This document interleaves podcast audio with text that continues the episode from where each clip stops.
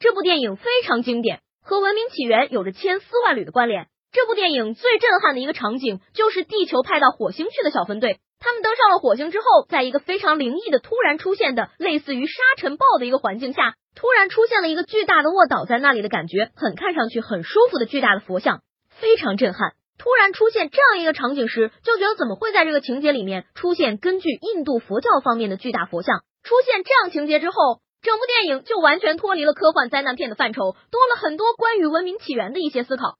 火星任务是在美国航天局的宇航专家指导下拍摄，是基于人类现有的能力。但是随着剧情的需要，有出现一些夸张。电影当中，飞行器飞往火星途中出现的故障和宇航员的自救行动，可以说是科学家为人类首次载人飞往火星做的一个模拟，是一部非常严谨的科幻片。里面关于文明的那些场景和内容，想象力确实非常丰富，也有点夸张。如果没有一些科普知识，可能看不下去。电影中。印象最深的可能是夫妻两个人在太空当中，两个人之间有一根绳索连在一起。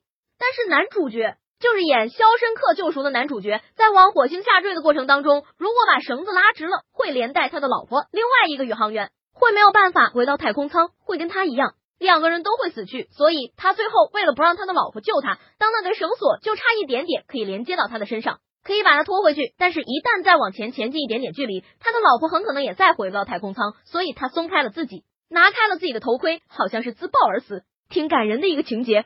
然后他的爱人看见的时候非常伤心，然后自己回到了太空舱。那这部电影为什么要把情节设定在火星？可能因为这是一部写实性的科幻电影，是目前地球人还没有能力到达的一个星球。当然，美国已经开始准备去做登陆火星的准备。从过去到现在。地球人一直就在幻想着火星上有人，所以把故事设定在火星上可能是最好的一个地点。也有人问，火星人在电影里面科技那么发达，为什么不可以摧毁那颗撞击他们的小行星？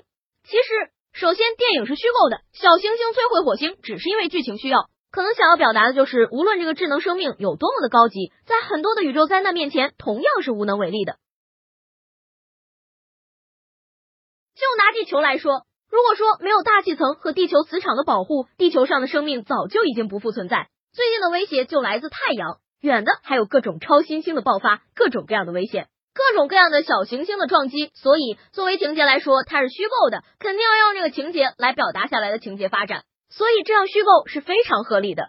我就想，大家如果仔细想，就会发现，在整个宇宙的所有各种各样的星球当中，地球真的是一个非常特别的一个星球，似乎为了人类的生存和发展。做好了一切一切的保护措施，甚至于在地球上空还有一个月亮一直在围绕着，起到一个保护盾作用。当然，仅仅依靠一个月亮不可能抵御住四面八方飞向地球的那些小行星，或者是大大小小的各种星球碎块。所以想想，感觉地球就是一个不知道是怎么样创造出来的一个低级文明。现在很多人说，人类其实，在太空当中是比较低级的文明，是从最基本的一个文明开始起源的一个温床。这部电影表达的信息也很简单，它就是提出一个问题。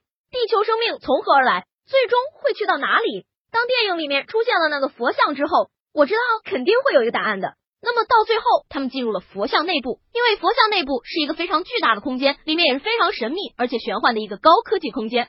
但是最后的解答，其实我个人并不是很满意，因为虽然用影像表达了一些内容，但是没有也不可能会有一个清晰的答案告诉我们，因为这个答案到目前为止都是未知的。现代科技不断发展。